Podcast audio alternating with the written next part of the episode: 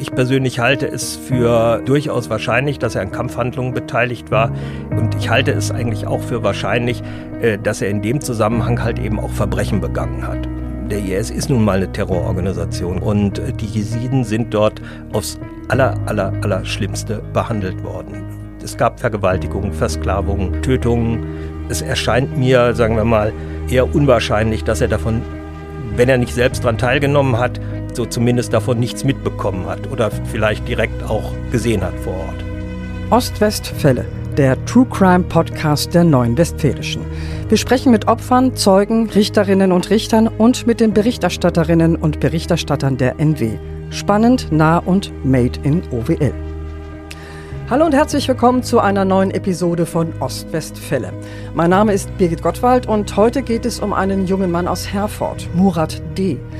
Murat D. gehört zu den bekannten Herforder Salafisten, die sich radikalisierten und sich dann den IS-Terroristen anschlossen oder es jedenfalls versuchten. Murat D. soll in Syrien ums Leben gekommen sein.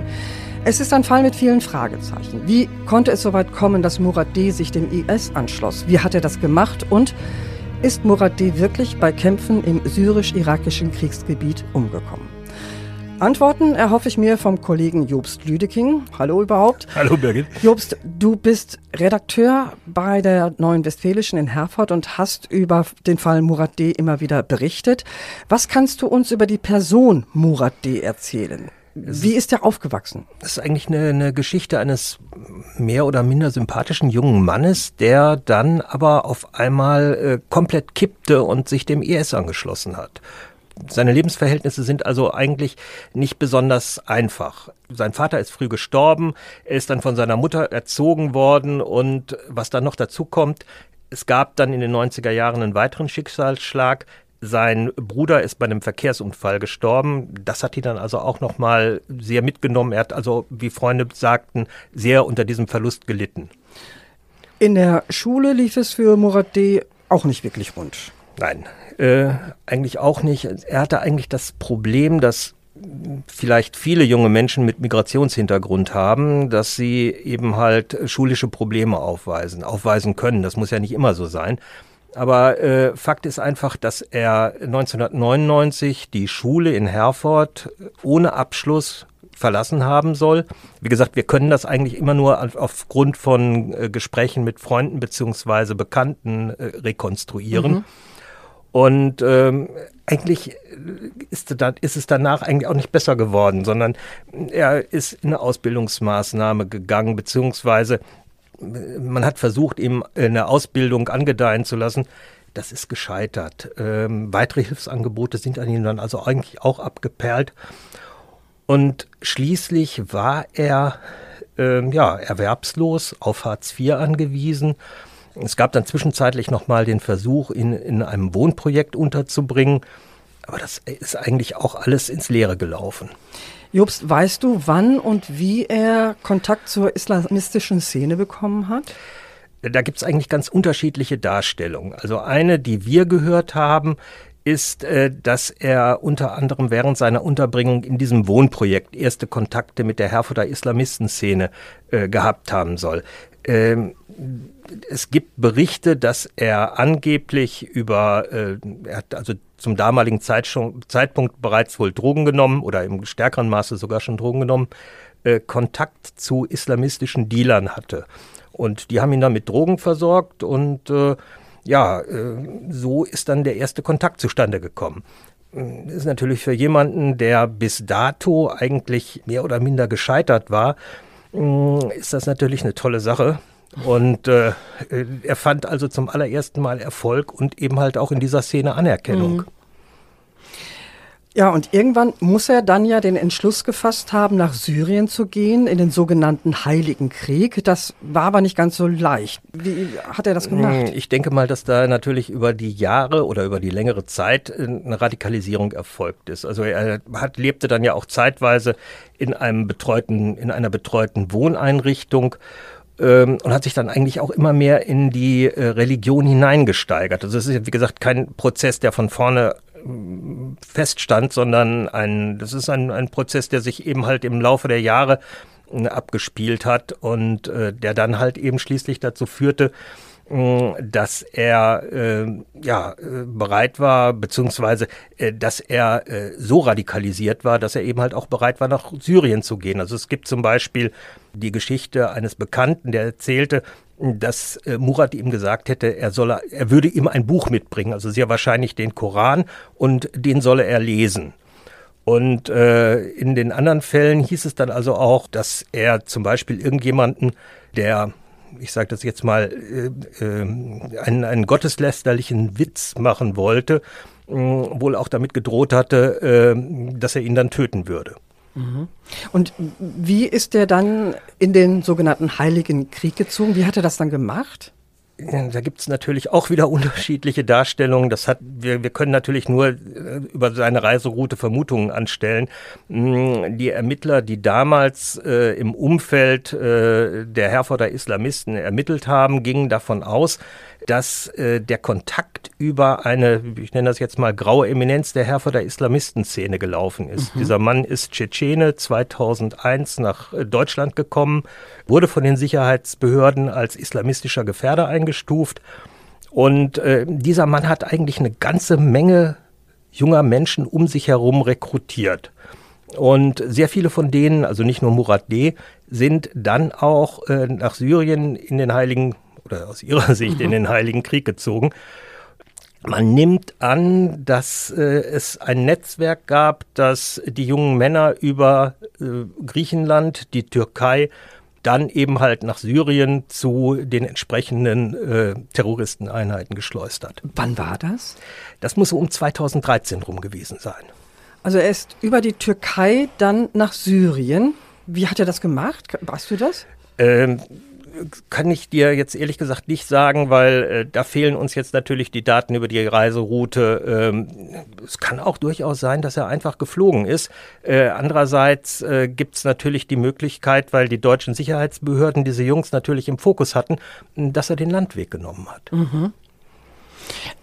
Was auffällig ist oder was ich gelesen habe, ist, dass er seinen Pass verlängern musste. Er war also schon in Syrien ist dann von Syrien in die Türkei und wieder zurück über die Grenze.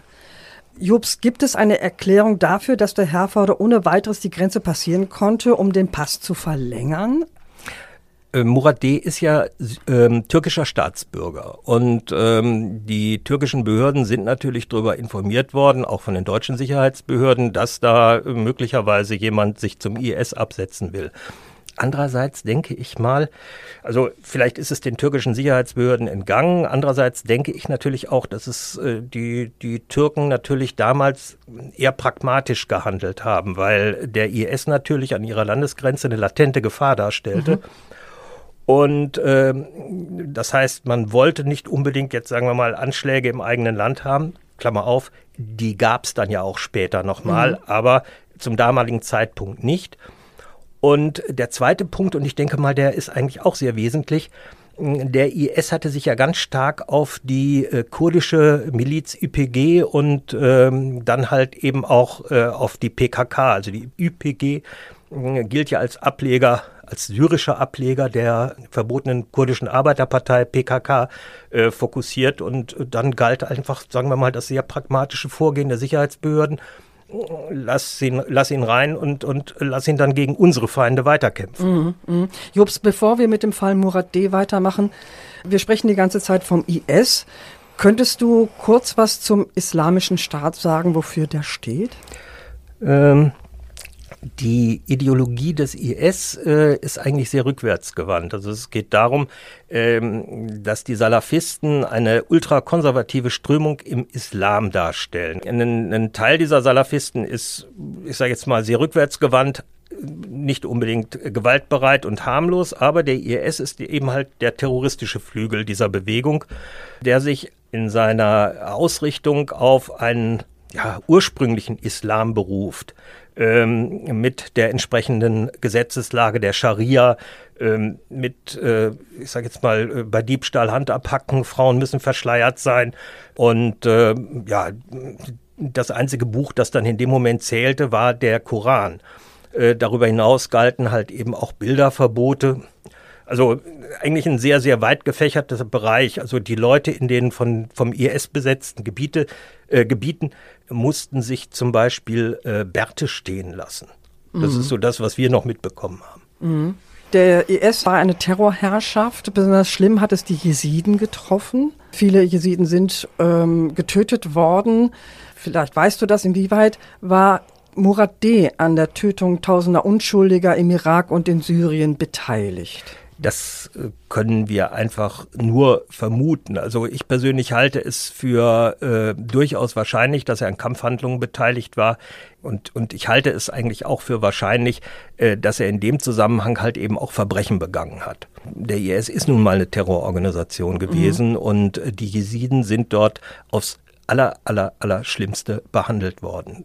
Es gab Vergewaltigungen, Versklavungen, äh, Tötungen, es erscheint mir, sagen wir mal, eher unwahrscheinlich, dass er davon wenn er nicht selbst daran teilgenommen hat, so zumindest davon nichts mitbekommen hat oder es nicht vielleicht direkt auch gesehen hat vor Ort. Er ist ja auch ausgebildet worden in einem IS-Camp. Mhm. Die IS-Kämpfer, die sich dann nach Syrien abgesetzt hatten, äh, die hatten Kampfnamen, um schwerer erkannt zu werden. Und äh, Murat D. nannte sich damals Abu Dawud al-Almani. Und ähm, er hatte dann also nach seiner Ankunft in Syrien äh, zunächst eine Ausbildung in einem IS-Camp absolviert. Es gibt ja auch Bilder von Murat D. aus Syrien. Kennst du die? Weißt du, was darauf mhm. zu sehen ist? Ja, das ist eine seiner Facebook Bilder. Äh, da äh, lehnt er friedlich und nachdenklich an einer Hauswand, macht offenbar Pause, hat ein Sturmgewehr in der Hand. Ich denke, das ist ein Kalaschnikow. Und ähm, das Bild soll in der Nähe von Raqqa aufgenommen worden sein. Mhm. Äh, Raqqa, muss man dazu sagen, das ist eine 200.000 Einwohnerstadt, galt damals als so etwas wie die inoffizielle Hauptstadt der Terrororganisation IS. Weißt du, ob Murat D. in dieser Zeit noch Kontakt in die Heimat hatte, also zu Freunden oder seiner Mutter in Herford? Äh, die Islamisten haben damals äh, das Internet sehr stark und nutzen es auch ja heute noch sehr stark äh, genutzt, um halt für sich, für ihre Sache zu werben. Und ähm, ja, er hatte eigentlich auch nach wie vor per Internet wohl Kontakt zu den Anhängern in Herford und ähm, ja, hat entsprechend auch Kontakt gehalten. Mhm. Offensichtlich lebte Muradeh ja in Raqqa, wie du sagtest, oder in der Umgebung. Dort heiratete er sogar und war bis zu seinem mutmaßlichen Tod mit dieser Frau auch zusammen. Das war aber keine für uns herkömmliche Ehe. Was ist über die Eheschließung und die Ehefrau bekannt? Also so rückwärts gewandt, wie uns die Islamisten in dem Moment erscheinen, äh, die Art der Eheschließung war dann doch oder scheint dann doch eher äh, sehr modern zu sein. Mhm. Ähm, Braut und Bräutigam haben sich nämlich über das Internet kennengelernt. Ach. Ja. Also äh, ich weiß nicht, ob es eine Art Dating-App für Islamisten gibt. Äh, ähm, Fakt ist einfach, äh, die Dame, die er dann also auch später geheiratet hat, kam aus Köln. Die äh, war 15 Jahre älter als er, äh, war eine Deutsch-Türkin ähm, und anders als er und das, das zeigt einfach auch die Gegensätze. Sie hatte ein abgeschlossenes Politikstudium. Ja, und die Ehe wurde dann mehr oder minder online erstmal nach islamischem Recht geschlossen. Mhm. Und äh, ja, äh, über Skype. Und ähm, sie ist dann also auch zunächst, also sie hat ihren Mann in, in Köln verlassen und ist dann mit ihrem Sohn zunächst mal zu Murat D. in die Türkei gefahren. Und dort haben Sie sich da getroffen? Da haben sie sich dann getroffen und haben dann also auch zusammengelebt. Jobst, kannst du was über dieses äh, gemeinsame Leben der beiden erzählen? Weißt du da was drüber? Also die mhm. waren dann in der Türkei. Ich dachte, die wären in Syrien. Sie sind dann, sie sind dann nachher auch äh, wieder von der Türkei nach Syrien ah. gewechselt, äh, beziehungsweise haben dann äh, im irakischen Tal Afar hm, ein Haus bekommen, das die schiitischen Bewohner äh, verlassen mussten. Entweder sind die geflohen oder sie wurden vor die Tür gesetzt. Ja, und das Leben dieser Familie äh, lief eigentlich, äh, ja, wie soll ich sagen, äh, scheinbar normal. Also äh, die Kölnerin führte den Haushalt und äh, Murat D. als äh, praktizierender IS-Terrorist brachte das Geld nach Hause. Das waren, wenn das richtig ist, damals rund 250 Dollar Lohn. Mhm. Jobst, große territoriale Verluste schwächen den IS immer mehr. Im Oktober 2017 wird Raqqa von der Freien Syrischen Armee befreit. Weißt du, ob Murat D. zu diesem Zeitpunkt noch am Leben ist? Äh, die deutschen Sicherheitsbehörden gehen davon aus, dass er das zu dem Zeitpunkt schon nicht mehr war. Ach. Nach dem bisherigen Stand soll er wohl Ende 2016 äh, bei Kämpfen ums Leben gekommen sein. Also zehn Monate vor der, äh, vor der Einnahme von Raqqa. Also nach dem derzeitigen Stand ist es so, dass kurdische Kämpfer seinen Pass gefunden haben und zwar samt des Verlängerungsstempels, der äh, in der Türkei draufgedrückt worden war. Und ähm, die kurdische Nachrichtenagentur Hava News Agency hatte also auch den gefundenen Pass veröffentlicht. Und äh, danach war das Reisedokument also am 3. September ausgestellt worden. Und äh, ja, wie gesagt, der Geburtsort Herford, Alemannia, war dort aufgeführt. Aber ob er jetzt bei Kämpfen getötet wurde oder wie er ums Leben kam, mutmaßlich, weiß man nicht. Äh, das weiß man tatsächlich nicht. Aber äh, nach dem islamischen Recht müssen ja äh, Verstorbene relativ schnell beerdigt werden. Ähm, und äh, das bedeutet, äh, dass er möglicherweise relativ schnell von den anderen IS-Terroristen beigesetzt wurde. Mhm. Wie ging es nach dem vermeintlichen Tod von Murat D. mit seiner Witwe weiter? Die Dame hat eigentlich nach dem Tod, nachdem sie Witwe geworden war, nochmal wieder geheiratet, äh, hat dann aber 2017 äh, den Rückweg nach Deutschland angetreten. Also bis dato hatte der Islamische Staat, die Terrororganisation ja immer weitere Gebiete verloren und äh, ihr Ende, also ihr territoriales Ende, zeichnete sich ab und offensichtlich äh, hatte sie dann also auch keine Lust mehr an diesem ähm, Projekt teilzunehmen. Sie ist dann eigentlich auch nochmal in äh, Deutschland festgenommen worden, saß in Untersuchungshaft und wurde dann auch in Düsseldorf vom dortigen äh, Oberlandesgericht verurteilt. Also ich muss noch mal nachfragen, Jobst, ist Murat D tot. Also wurde die, Sicher die Sicherheitsbehörden gehen davon aus, ja. die deutschen Sicherheitsbehörden gehen davon aus, die türkischen Behörden haben wohl bis dato keine Bestätigung des Todes äh, gegeben. Mhm. Ähm, darüber hinaus ist es auch so gewesen, und über den Fall hat er dann der Spiegel berichtet, dass es eine, eine äh, versuchte Einreise in den Iran gab, äh, bei der ein Murat D ähm, gefasst worden sein soll. Ob es sich dabei tatsächlich dann um unseren, in Anführungszeichen, mhm. unseren Murat D. aus Herford gehandelt hat, ist unklar. Murat D. soll ja nicht der einzige Salafist aus Herford sein, der in Syrien getötet oder vermutlich getötet wurde oder sich dem IS angeschlossen hat.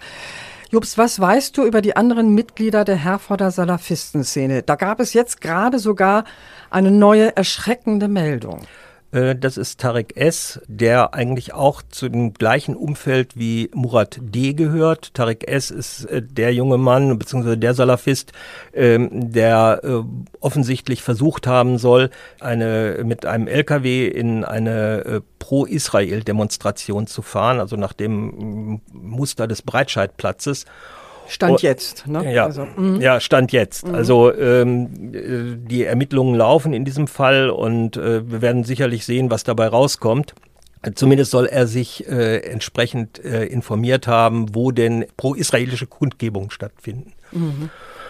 Ähm, ja, äh, über die Szene äh, kann man eigentlich in, in Herford sagen, dass, dass man sie nicht direkt einschätzen kann. Also mir fallen auf Anhieb etwa zehn Personen ein, zehn junge Männer, die wohl alle mit Murat D., einem weiteren Konvertiten, der auch von in Düsseldorf verurteilt wurde, äh, aber auch mit Tarek S. nach Syrien gegangen sind mhm. und eigentlich alle ums Leben gekommen sind. Zumindest ist das so der Stand der deutschen Sicherheitsbehörden.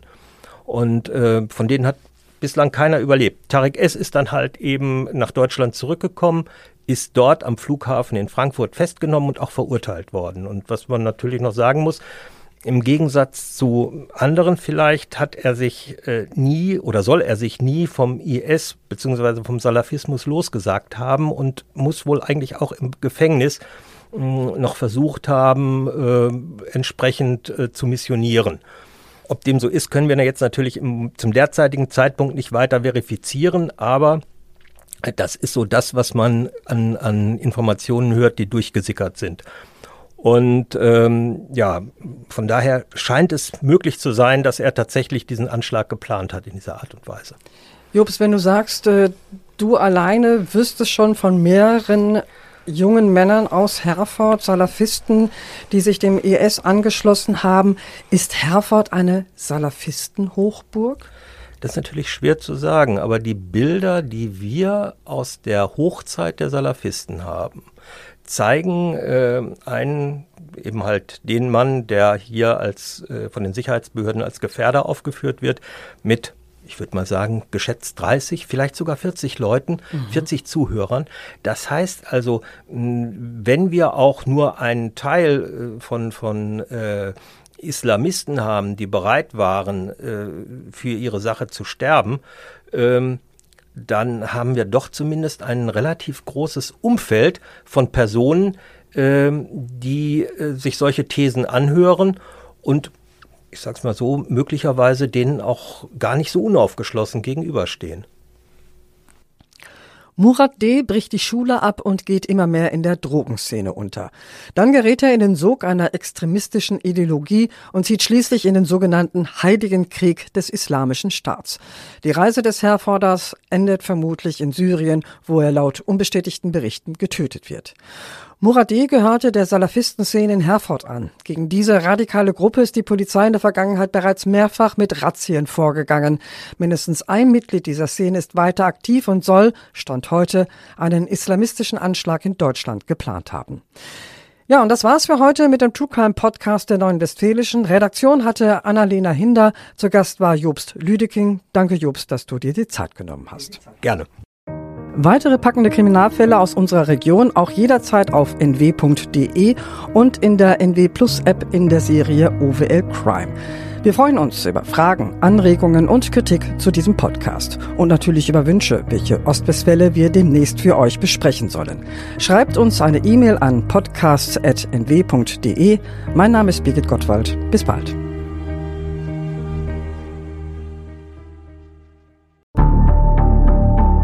Lange kann ein Mörder sein dunkles Geheimnis bewahren? Wann bekommen die Angehörigen Gewissheit und die Opfer Gerechtigkeit? Jedes Jahr werden bei der Polizei rund 100.000 Menschen als vermisst gemeldet. Drei Prozent davon, also 3000 Menschen, bleiben länger als ein Jahr verschwunden. Einige werden nie wieder gesehen. Seit gut drei Jahren arbeitet die Polizei in NRW mit sogenannten Cold Case Units. Das sind Abteilungen, die wirklich nur damit beschäftigt sind, Mordfälle zu bearbeiten, die teilweise seit Jahrzehnten ungeklärt sind. Ich bin Mike Mattis, Radioredakteur und News Anchor und ich spreche mit Ermittlern über diese Fälle. In meinem Podcast Licht ins Dunkel, Cold Cases und ungeklärte Vermisstenfälle von hier beleuchten wir gemeinsam mit Profilern, Staatsanwälten und Mordermittlern Cold Cases und ungeklärte Vermisstenfälle aus ganz Deutschland. Immer in der Hoffnung, dass Angehörige endlich Gewissheit und die Opfer Gerechtigkeit bekommen. Licht ins Dunkel. Cold Cases und ungeklärte Vermisstenfälle von hier. Eine Produktion von Mike Mattis und der Podcastfabrik.